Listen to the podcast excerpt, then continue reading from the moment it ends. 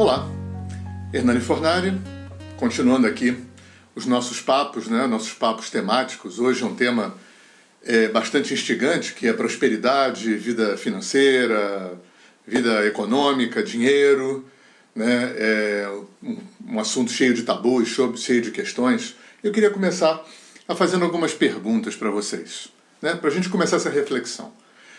Você é do tipo que acha que dinheiro é um vil metal sujo e feio e que ele é a causa dos males da humanidade? Você tem vergonha de cobrar pelo seu trabalho? Acha que de graça é mais bacana? Tem vergonha de cobrar de amigo? Você acha que pobre é mais bacana do que rico? Que todo pobre é necessariamente legal e todo rico é necessariamente mercenário, burguês, capitalista e, e explorador? Você acha que dar é mais nobre do que receber? De que fazer pelo outro é mais nobre do que fazer por si? De que dar o que falta é mais bacana do que dar o que sobra? A maior parte disso foi inventado pelas igrejas para te dominar, né? Porque na verdade dinheiro é só uma expressão, vou usar um termo aqui moderno da libido, né? No Ayurveda a gente chama de odias.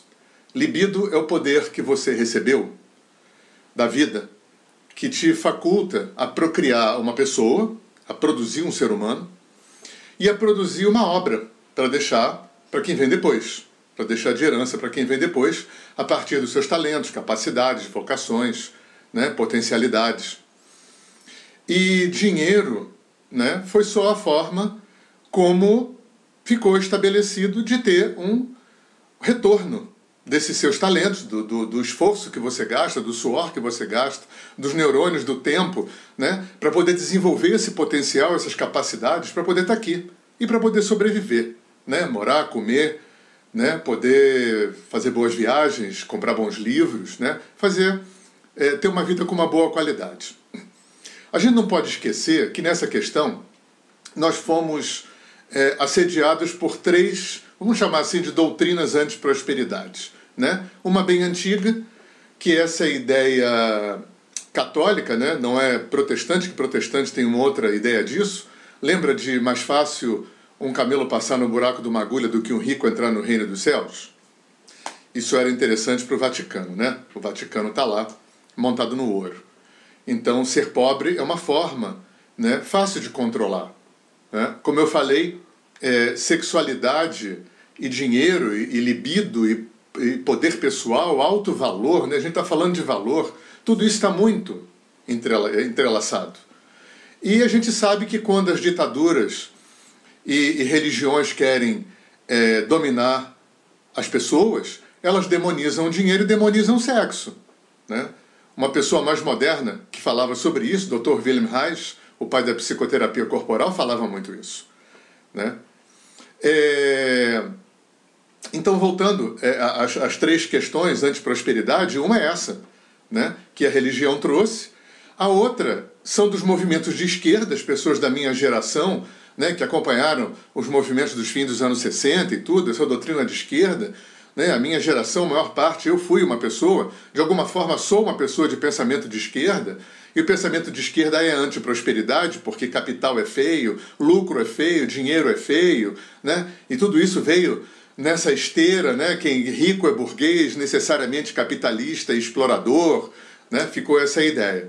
E a terceira doutrina, anti-prosperidade, que eu também bebi bastante, é o movimento hippie, um movimento contracultural, que vem desde o movimento beat, né, dos anos 50, 60 nos Estados Unidos, que, entre outras coisas, né, pegou muito do pensamento de esquerda e confundiu muito simplicidade com pobreza. Então tudo isso trouxe é, essa ideia de que o, o, dinheiro é a causa dos males, dos males da humanidade. Então pensa bem, Provavelmente, nesse nível de humanidade que a gente vive, se o padrão de troca tivesse sido estabelecido não por moeda, né, mas por troca mesmo, né, trocar trigo por é, tecidos, trocar uma vaca por um serviço, provavelmente, gente, teria máfia, exploração do homem pelo homem, da mesma forma. Porque a questão não é o padrão de troca.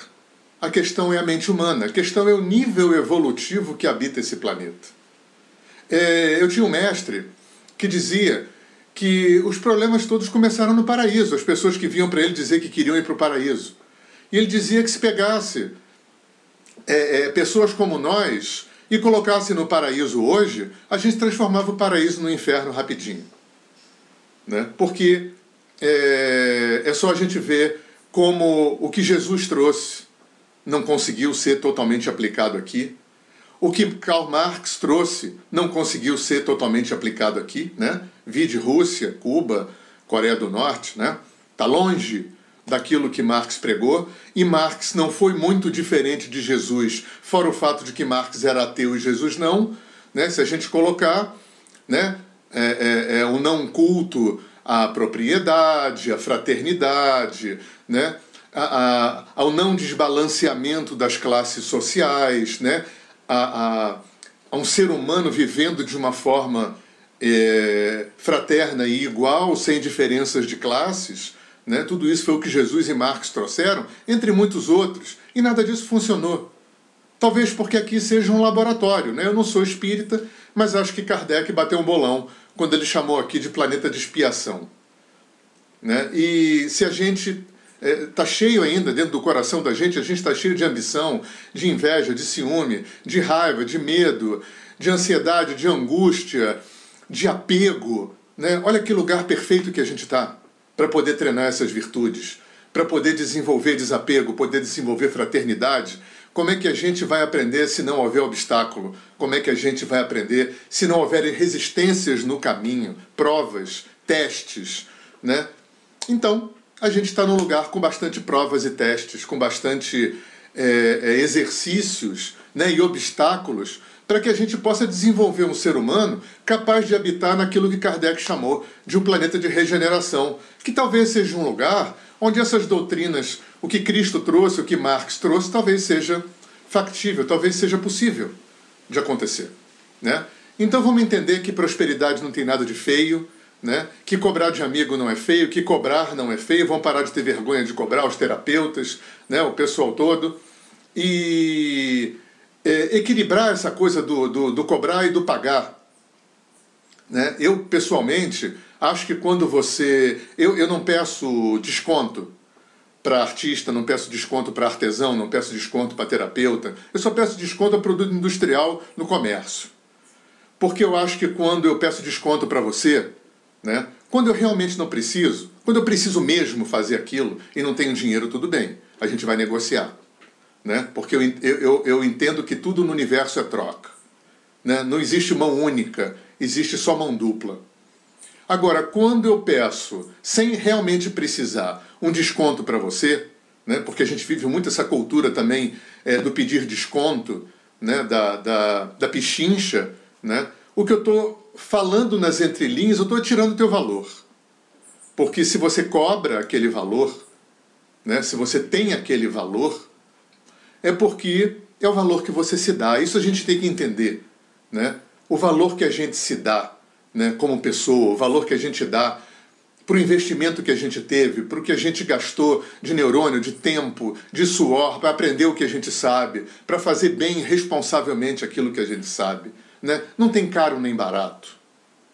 É, essa questão de, de, de, de mensurar as pessoas pelo dinheiro que elas têm. Né? Eu vejo isso muito no mundo alternativo, no, nesse mundo aquariano, nesse mundo é, contracultural, né?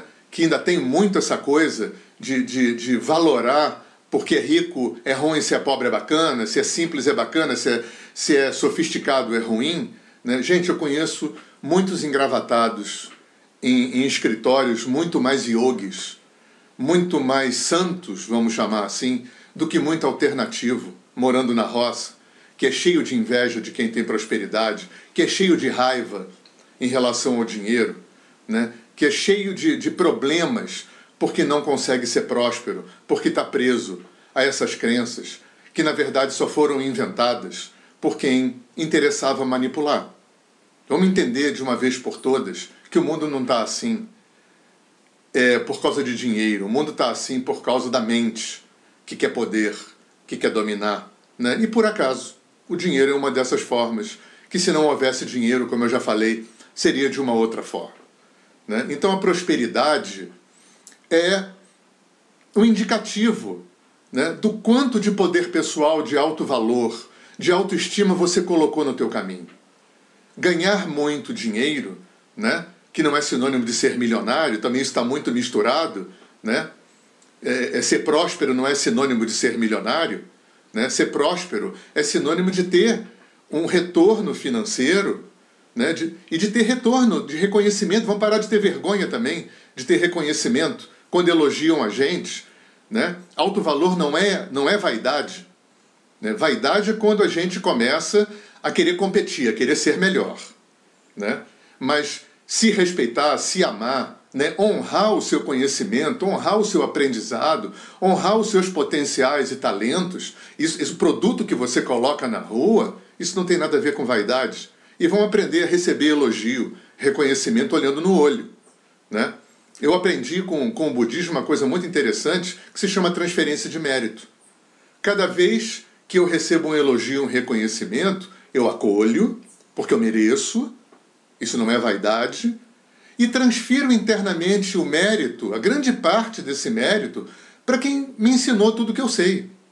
Para os meus pais, para os meus ancestrais, para os meus mestres, para os meus professores, vivos, desencarnados, para todo esse time de gente né, que trabalhou para que eu pudesse colocar esse bom produto na rua.